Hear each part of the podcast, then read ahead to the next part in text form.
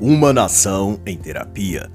Como a cultura da ajuda está corroendo a autoconfiança. Christina Hofsummer e Sally Sarrell. Este trabalho não se trata de um audiobook ou narração do livro. É uma análise onde faço comentários sobre a obra em que posso fazer ilações, comparações e exemplificações para com a cultura do dia política ou eventos atuais e que não representam necessariamente as opiniões e pontos de vista das autoras. Christina Hoff Summers é escritora, filósofa e crítica do movimento feminista. É americana e célebre entre o público masculino também por compreender e abordar em sua literatura o lado dos homens no debate cultural acerca dos temas apropriados pelo feminismo, tal como exposto nas obras best-sellers Quem Roubou o Feminismo de 1994, e A Guerra contra os Meninos, lançado no ano 2000, ambos em inglês. E esta, portanto, é uma tradução minha do original em inglês, mas espero que alguma eventual pequena incorreção que possa haver não comprometa o entendimento da obra no seu todo. Enquanto a Sally Sarrell, por sua vez, é também escritora e psiquiatra de formação. Ela possui vários trabalhos acadêmicos sobre neurociência e é uma voz presente e respeitada nos debates feministas devido suas posições sempre esclarecidas e encontrar as falácias e narrativas da mídia e do estamento político ideológico. E logo de início elas chamam a atenção para uma publicação de cinco psicólogos canadenses em 2000, do qual identificavam no clássico infantil Ursinho Pooh uma série de transtornos psíquicos e de ordem psicológicas. Para os autores do artigo, o herói infantil dos desenhos animados, que alegrava as criancinhas desde 1926, Ursinho Pooh, na verdade seria uma criatura desajustada e com sérios problemas psicopatológicos, déficit de atenção, hiperatividade, transtorno alimentar e até funcionamento cognitivo limítrofe. E os amiguinhos de Pooh também não. Escaparam. O coelho tem personalidade narcisista. A coruja é emocionalmente perturbada. O leitão tem sintomas de ansiedade. O burrinho tem autoestima baixa e anedonia. E assim, nenhuma das personagens da historinha infantil foram poupadas. O que para Somers e Sally, as autoras denota uma tendência que se tornou quase padrão dentre os especialistas da mente nas últimas décadas, a propensão, ou fetiche, em patologizar e medicalizar crianças saudáveis de modo prematuro e desnecessário. Na última década, vou dizer elas, se produziu em massa uma enxurrada de livros e artigos promovendo a ideia de adultos e crianças, pessoas aparentemente contentes e bem ajustadas, estão por trás disso emocionalmente danificadas.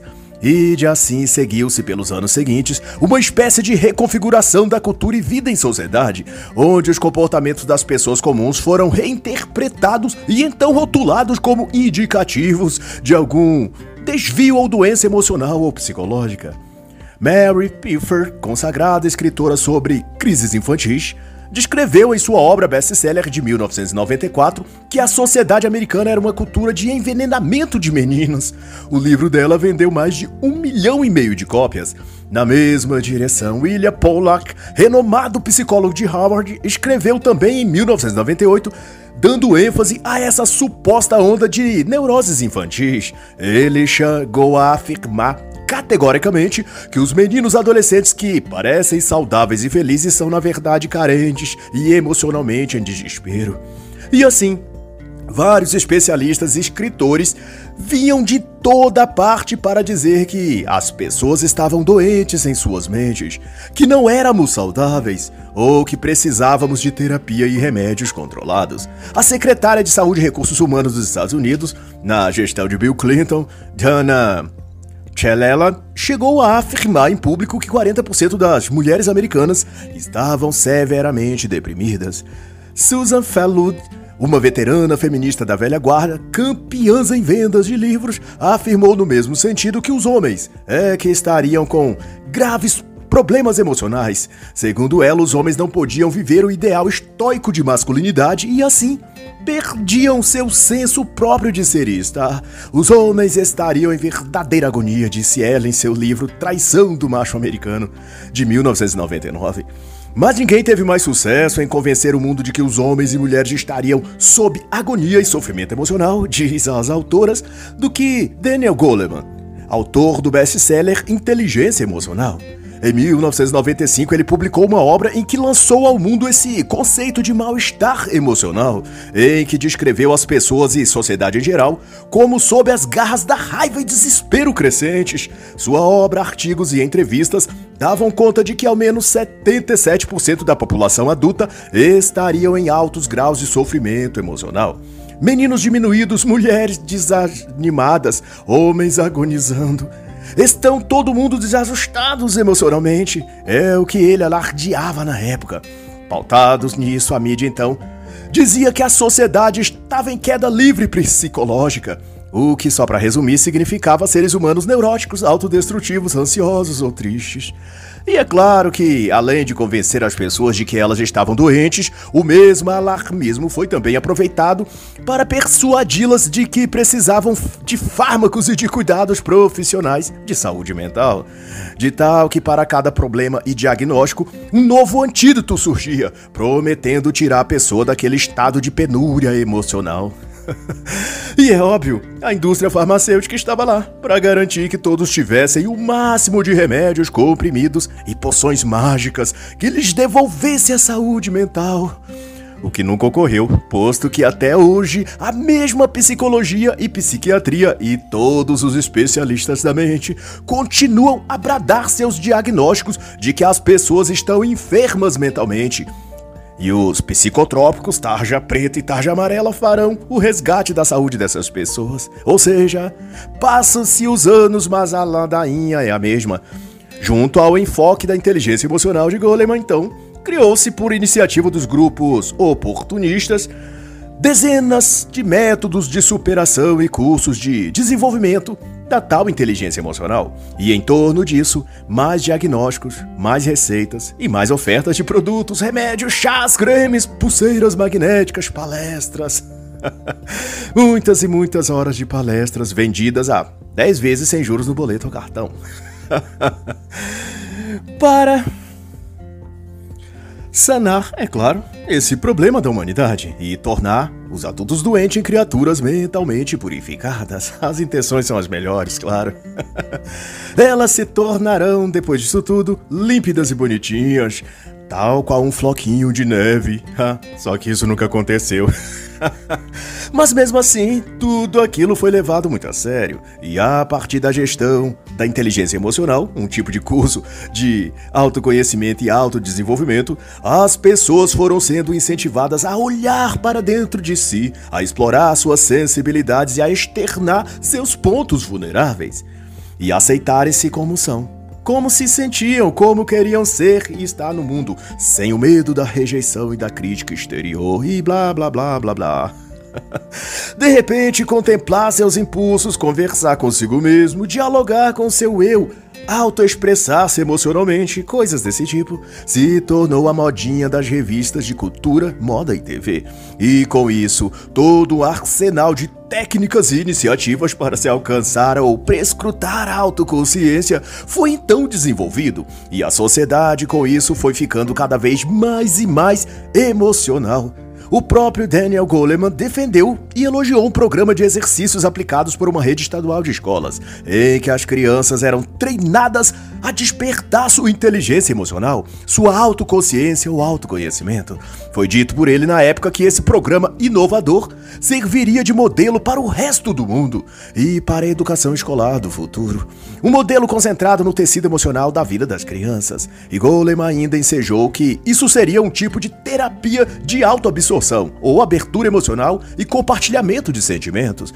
Na prática, é as crianças aprenderem a reconhecer não apenas sua força, mas também suas vulnerabilidades, suas fraquezas. A consequência desse tipo de proposta é de fragilizar a criança ao ponto de tirar delas as características inerentes ao seu sexo biológico, inclinações naturais que até um tempo atrás manifestavam-se espontaneamente a cada ciclo etário que as crianças iam passando e formando nessas mesmas crianças uma personalidade irreverentemente tímida, angustiada e emocionalmente dependentes.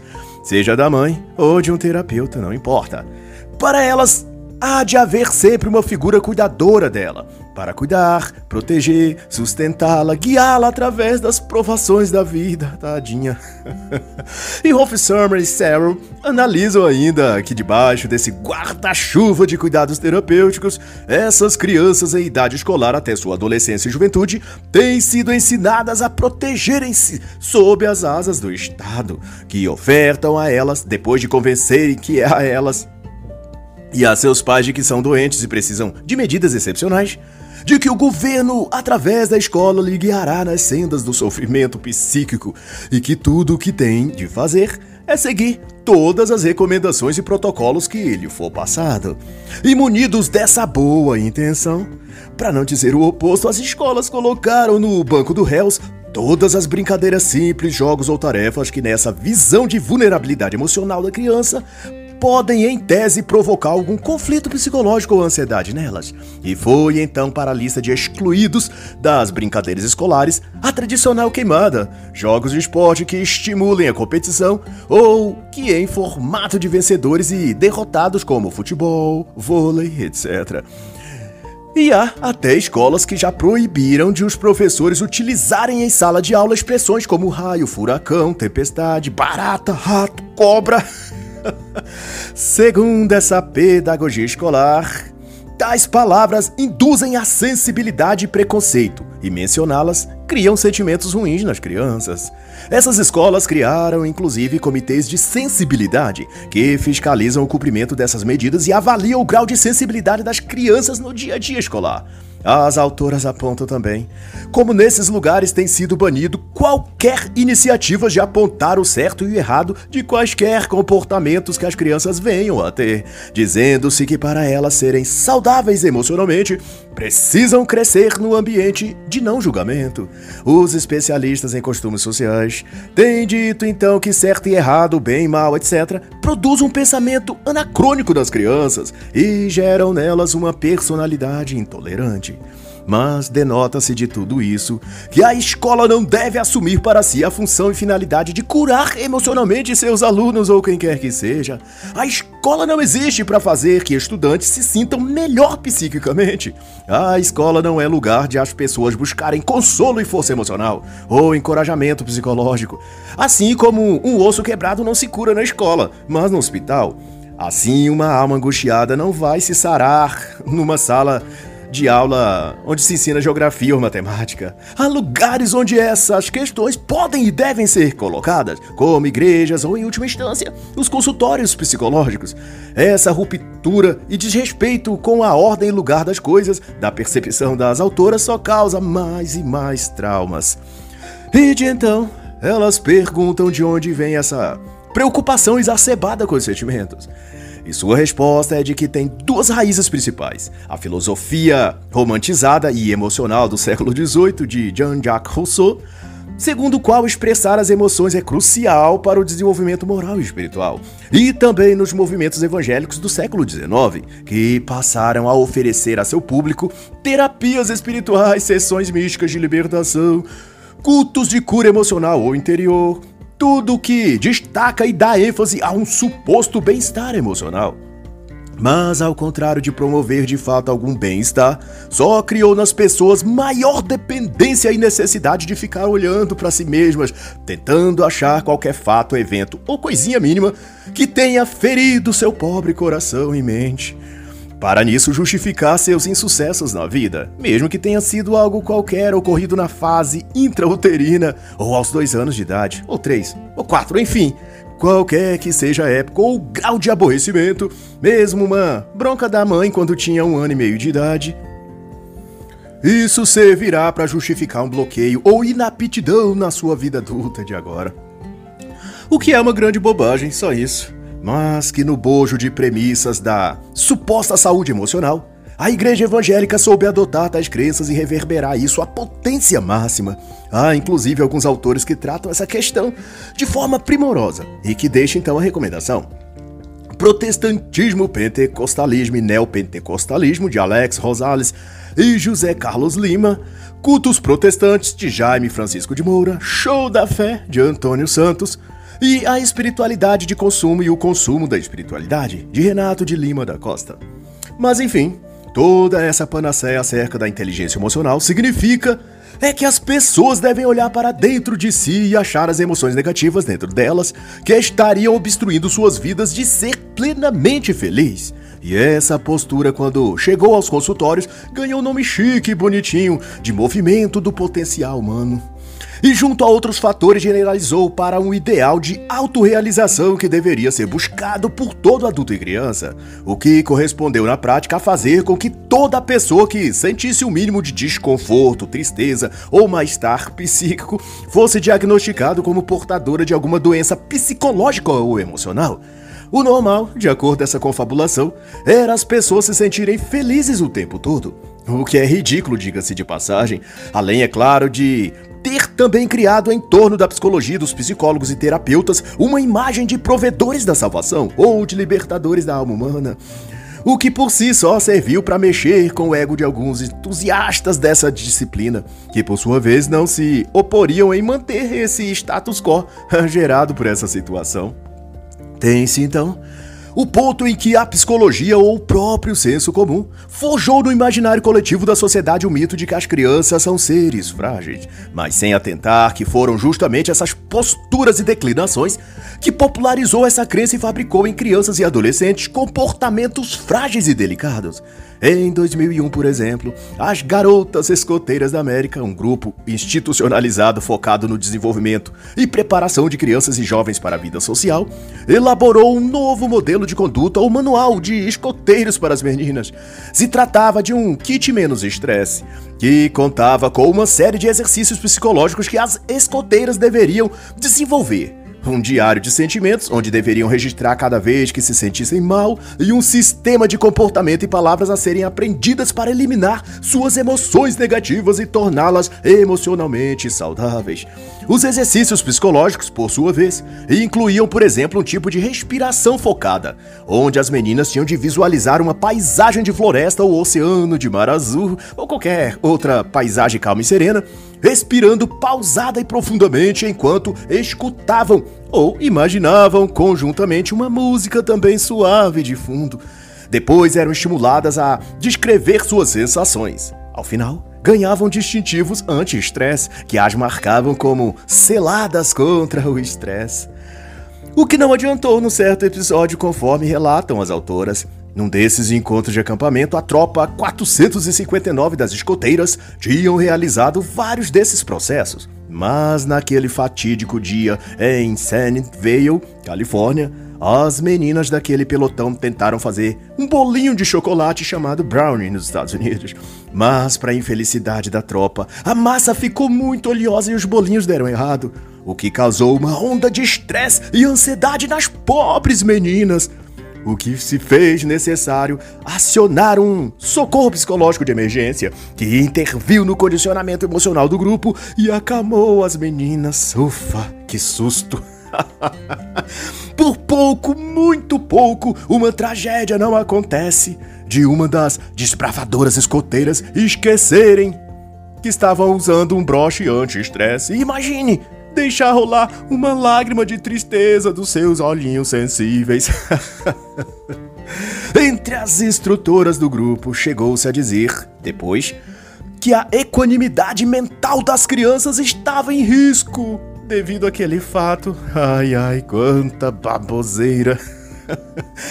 e já na escola elementar Franklin, de Santa Mônica, também na Califórnia, foi enviado aos pais dos alunos um boletim informativo comunicando que a brincadeira de pega-pega tinha sido banida da escola. A razão era que a atividade estaria gerando estresse e ansiedade nos alunos devido à dinâmica de que na brincadeira colocava alguém como vítima, como inferior demais e que deveria correr atrás dos outros. Segundo o informativo escolar, isso gerava baixa na autoestima dessas crianças. Em Maryland, no Texas, Nova York e Virgínia, também tem adotado nas escolas de lá protocolos semelhantes, abolindo, por exemplo, a brincadeira de queimada.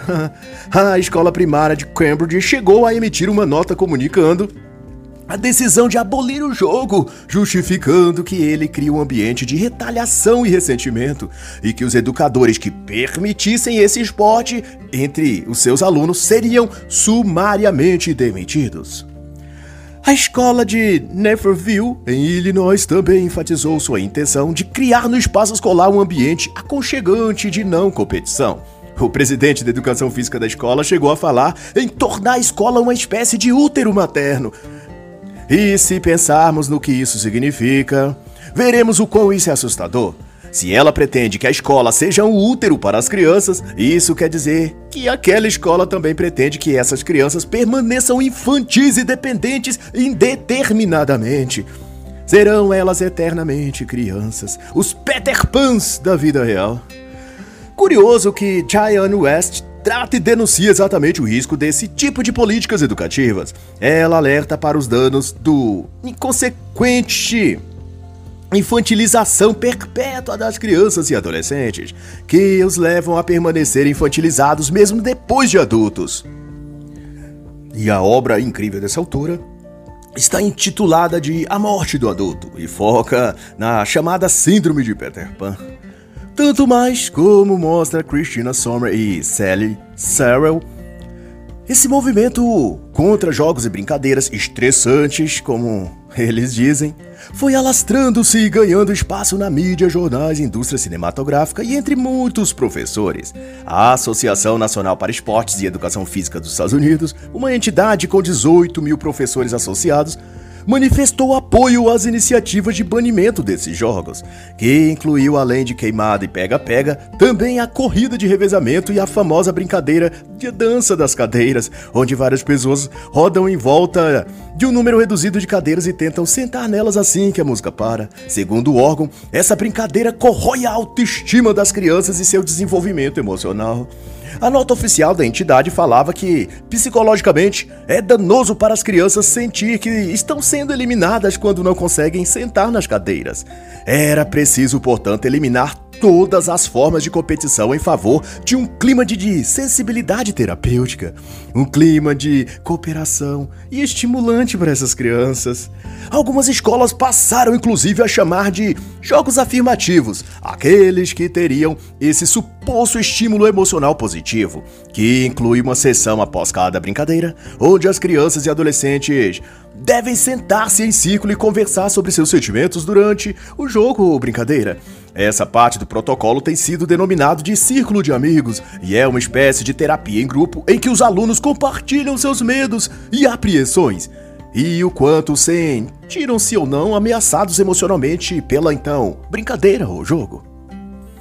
E como já foi mencionado pelas autoras, a consequência invariável dessas metodologias educacionais é a formação de jovens sensíveis e vulneráveis, que é o tema do capítulo subsequente.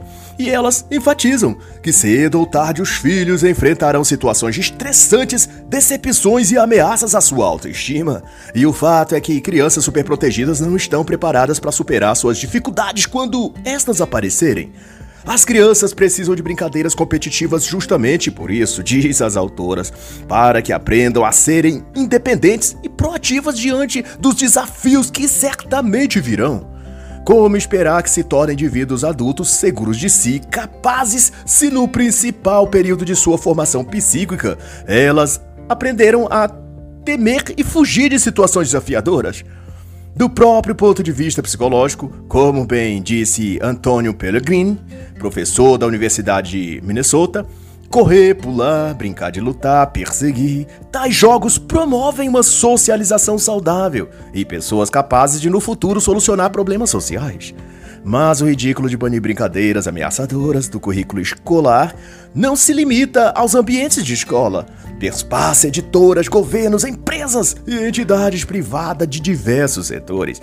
A Associação Americana de Psicologia, só para se ter uma ideia, resolveu fiscalizar e proibir que se publicasse pelas editoras que forneciam material didático à escola qualquer tipo de conteúdo que remetesse a termos como polícia, policial, morte, dor, luta, Segundo a entidade, essas expressões fazem os jovens se sentirem chateados e inseguros. E o absurdo vai tão além da insanidade que os tais monitores de sensibilidade, como foram nomeados os que fiscalizam o grau de estresse dos estudantes e os potenciais perigos à sua autoestima, chegaram a proibir e censurar numa das escolas o termo amendoim, que constava em alguns dos livros didáticos. Segundo os fiscais, o amendoim não era saudável para todas as pessoas. Algumas eram até alérgicas, e esse fato poderia ferir o sentimento delas. Oh, meu Deus, tadinhas. e como não poderia deixar de ser, toda essa excessiva e insana preocupação com a saúde mental das crianças fez com que autores especialistas da mente passassem a alardear que o grande sofrimento emocional das crianças e adolescentes teria evoluído para causar então a abuso de drogas, álcool e grave aumento nas taxas de suicídio. Em 1999, um desses paranoicos da psicologia, William Pollack, afirmou em seu livro Garotos Reais que o índice de depressão e suicídio entre meninos estava assustadoramente em ascensão.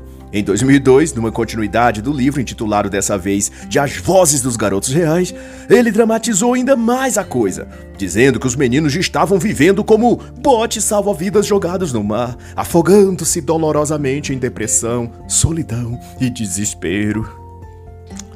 E a receita para salvar essas crianças, adivinhe?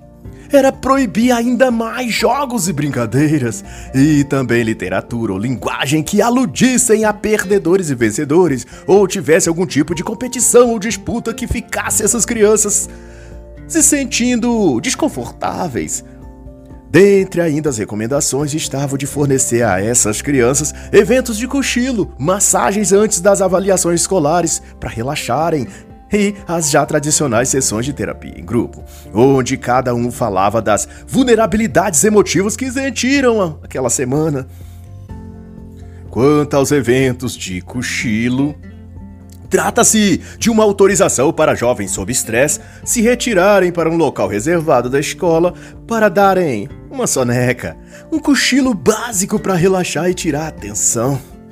E não adianta, como argumentam as autoras, tentar confrontar essa turma de obcecados pela tragédia com números, estudos e estatísticas mostrando, por exemplo, que em 1988 a taxa de depressão entre estudantes jovens era de 10,6% e em 2003 pelo quinto ano consecutivo tinha caído para cerca de 7,4%, uma melhora significativa.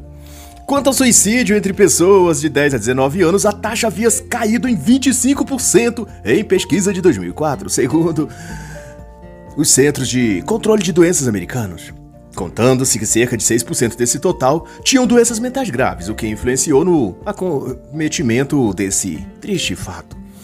80% dos jovens pesquisados, conforme também a pesquisa, estavam absolutamente saudáveis emocional e psicologicamente. Em 2000, o Centro de Pesquisa da Universidade de Michigan havia já constatado em pesquisa com 3 mil jovens estudantes que mais de 87% se sentiam felizes e muito felizes.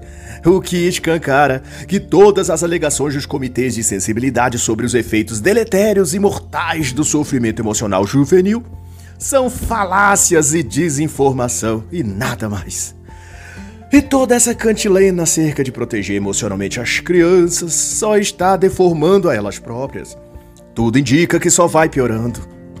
Em 2001, publicações progressistas no New York Times, Washington Post, Los Angeles Times e Chicago Sun-Times estampou matérias condenando as tarefas de casa passadas por escolas e professores aos seus alunos Segundo a publicação, as atividades escolares para casa sobrecarregavam psicologicamente as crianças, o que resultava em estresse emocional.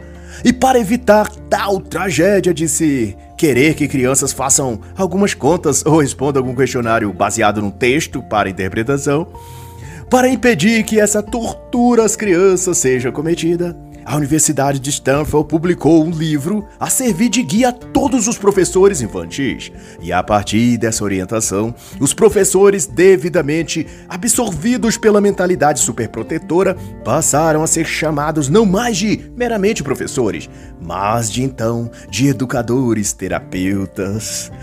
porque agora eles exerciam a função ou a missão de salvaguardar a vida emocional de seus alunos. Não era matemática, ciência ou biologia o que esses professores tinham de se preocupar em transmitir a seus alunos, mas o que tinha de ocupar-se era com o quanto seus alunos se sentiram amados, aceitos e afagados em seus coraçõezinhos.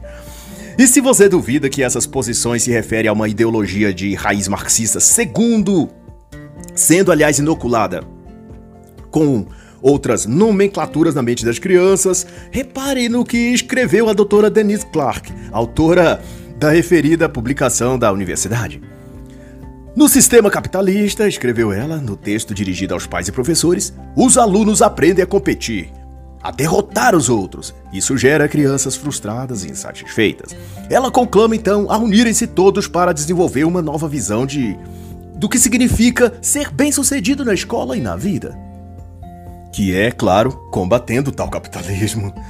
Mas ela também se posiciona contra todo tipo de testes ou provas nas escolas. Ela considera esses métodos de avaliação tradicional perturbadores para as crianças, nas palavras dela. Mas observe que o tema era, era método educacional, pedagogia escolar, e ela inseriu nesses temas clássico rancor marxista contra o capitalismo, pauta nessa da visão de mundo a senhorita Clark denotando que o ambiente escolar tradicional era uma propagadora do marxismo. Ela chegou a escrever que as escolas no geral era um lugar infeliz para as crianças, geradora de tumulto emocional e comprometedora da integridade emocional das crianças. em posse então desse objetivo de eliminar todas as fontes de estresse das crianças, os educadores, terapeutas trabalham para banir das salas de aula tudo que cause desconforto aos alunos. Até mesmo cobrar que elas façam a lição que o professor passou em salas de aula. A tese é que se elas se sentirem obrigadas a fazer qualquer coisa, terão alguma afetação em suas autoestima, e isso fere por obsequio todos os protocolos de monitoramento da sensibilidade. De repente, autoestima foi introduzida como palavra da moda nos círculos escolares, e todo professor que se preze deve empenhar-se para elevar ao máximo a autoestima dos seus alunos. Fazerem se sentirem bem consigo mesmos é a verdadeira e maior meta que um educador terapeuta deve considerar em sua pedagogia escolar. Mas para Summer e Sally, baseadas na publicação de maio de 2003 da Sociedade Americana de Psicologia, sentimentos de autoestima não correlacionam-se a resultados escolares ou desempenho acadêmico significativamente. Além disso, autoestima e autoconfiança não é um traço exclusivamente positivo. Tanto heróis de guerra como assaltantes de banco podem igualmente demonstrar uma autoestima elevada. A autoestima inflada, ao contrário do que pontuam esses monitores de sensibilidade, inclina a pessoa muito mais a vícios de comportamento narcísico do que a algum tipo de elevação moral. Pessoas autocentradas, desconectadas com a realidade ou mimadas costumam ter grau maior de autoestima do que uma pessoa sem essas perturbações morais. Pessoas acostumadas a confiar demais em si e que foram demasiadamente alimentadas com injeções de autoestima ficam arrogantes e prepotentes em vez de humildes e solidárias. Pessoas assim tornam-se tão autoengrandecidas que não suportam quando algo ou alguém estampa a verdade diante delas e passam então a demonstrar comportamentos hostis, extremamente críticos ou paranoicos como se sentindo perseguido, injustiçado ou incompreendido. E ela passa de portadora de uma autoestima elevada para vítima perseguida e invejada por todos. Quem nunca viu isso por aí, né? A autoestima, conclui então as autoras, deve vir em resultado de um objetivo realizado, de um projeto concretizado que então enche a pessoa de orgulho. A autoestima incentivada sem nenhum lastro com nada que aquela pessoa tenha feito não passa de uma bola cheia de vento, que apesar de volumosa, nada tem ali dentro além de vento e vazio. Repetir frases como eu me amo, eu sou linda, eu me valorizo, etc., não acrescenta na realidade nenhum ponto na escala de autoestima da pessoa. Isso é a repetição de um mantra terapêutico em que a pessoa tenta fazer-se entrar em transe hipnótico até autoconvencer-se de que ela é perfeita, linda, maravilhosa e pensa que sentindo-se assim viverá grandes experiências na vida. Mas do ponto de vista da psicologia, de seu ângulo correto, achar-se belo, atraente ou gostar da imagem que vê diante do espelho terá pouco impacto quando essa pessoa olhar na carteira e não ver dinheiro suficiente para comprar o arroz e o feijão no supermercado. ou quando a fatura do cartão chegar no fim do mês. Diante disso, é provável que as contas não sejam quitadas quando a pessoa repetir no espelho: Eu me amo, eu sou linda. Na vida prática, a pessoa se sentirá bem consigo mesma quando vir suas contas em dia, um bom veículo na garagem, sua vida próspera, o quanto ela precisa e ela poder orgulhar-se de ter construído uma vida como gostaria. Impressionar as pessoas ou a si mesmo a partir de sua aparência no corpo, nas roupas ou na plástica no nariz, não significa ser feliz, mas ser narcisista e superficial. A viver na demanda do corpo, e não da vida integralmente. O que repetir frases de amor a si mesmo faz é promover uma obsessão pelo transitório. É ensinar as pessoas a enaltecer o físico que é passageiro e a ver a si mesmo como centro de interesses fugazes, ao invés de ensiná-las a trabalhar para conquistar e desenvolver coisas e valores permanentes e essenciais. Crianças assim serão alienadas e sem a percepção necessária da realidade. Poderão pessoas assim serem emocionalmente saudáveis? Fica a pergunta para quem quiser responder. Enfim, a autoestima, para que seja verossímil e autêntica, precisa estar vinculada a algo real, algo que possa ser tangível e factível. A pessoa está se sentindo bem consigo mesma porque determinou uma dieta e conseguiu cumprir. Daí se sente feliz com o resultado, mas pode vê-lo com seus próprios olhos e saber relacionar isso ao esforço que fez. Sua autoestima está no externo, no que vê no espelho, mas sua raiz penetra sua mente e gera também bem-estar emocional, o sentimento de se sentir capaz e potente de alcançar uma meta. Da mesma forma, a pessoa, depois de economizar e abrir mão de alguns confortos, agora se sente bem consigo mesmo por ter acabado de assinar o contrato do seu tão sonhado imóvel. Ou então, a pessoa se viu premiada com uma boa nota depois de ter tido o mérito de ter estudado com afinco. A nota representa a consequência de uma mente determinada e forte, e quando ela olha no espelho, sente-se feliz consigo. Sua autoestima também é rastreada dentro e fora de si, em algo concreto, verídico. E não em palavras positivas de autoadulação como eu me amo, eu sou especial, eu sou linda, etc. Mas, como nada é tão ruim que não possa piorar, a filosofia educacional aplicada nas escolas modernas está de fato determinada a enfraquecer e fragilizar ao máximo as crianças em idade escolar. E no ritmo que vai, todas as características de espontaneidade, força, garra e iniciativa ficarão nas lembranças de algum vovô saudoso da época em que as mamães ainda diziam aos seus filhinhos: Seja homem, menino, cuide da sua irmãzinha. Não chora, Homem não chora.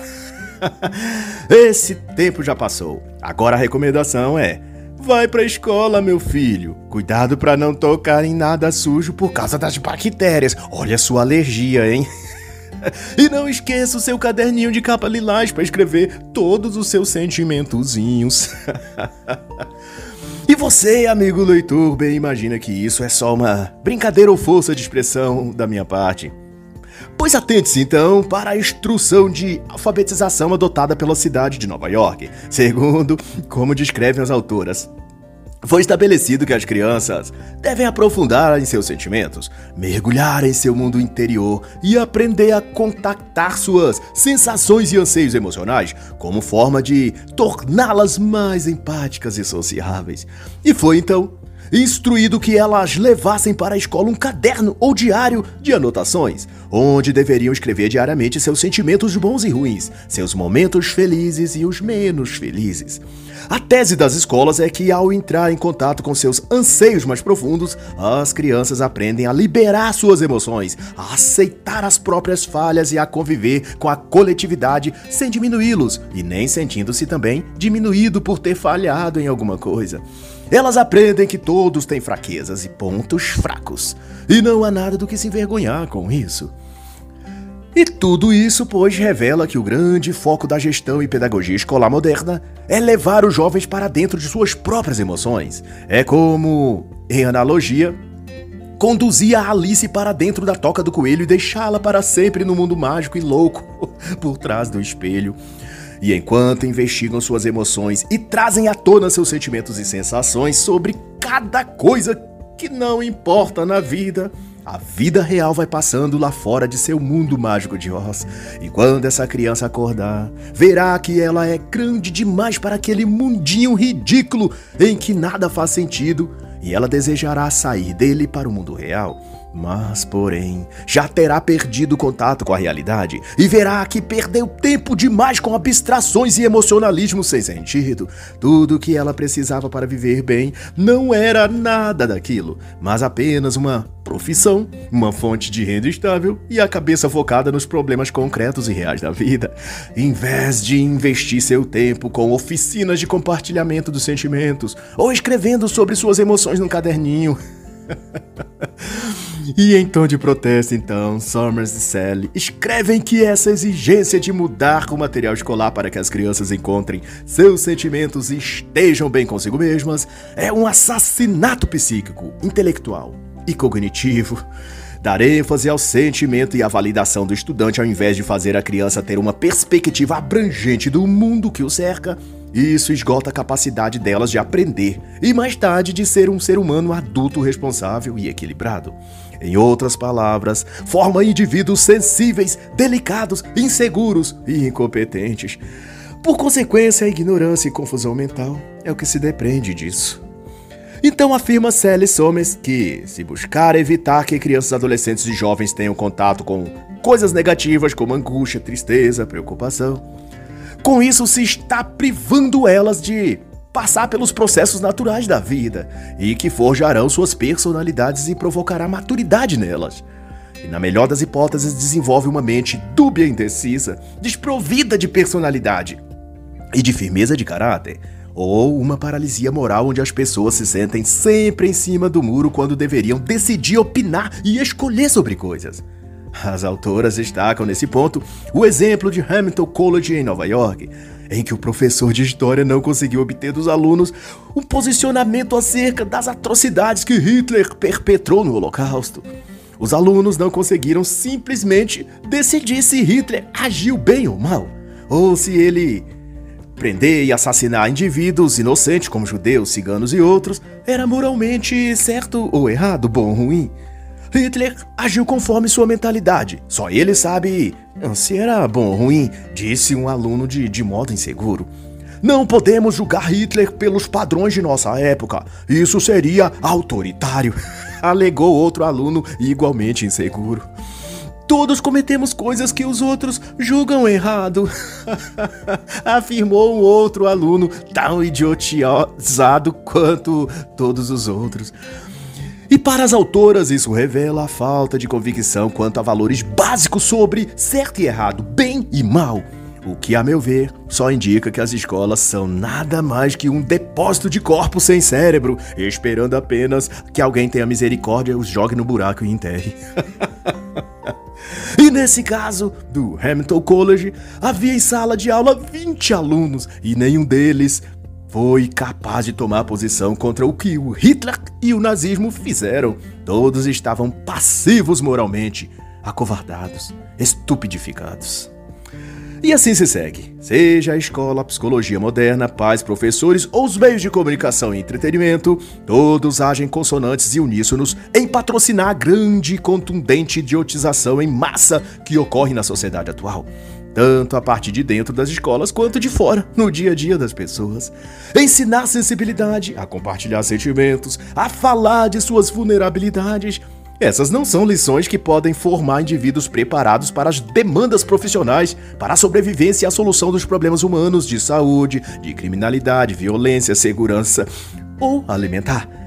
Aprender sobre autoestima emocional não vai ajudar mais tarde a essas crianças e jovens, quando se tornarem adultas, a levar o pão de cada dia para casa.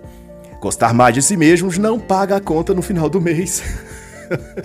Pergunte à administradora do cartão de crédito ou à concessionária de energia elétrica se elas recebem em lugar do pagamento da fatura uma linda mensagem com corações brilhantes escrito Amo a mim mesmo, amo o próximo, amo o mundo.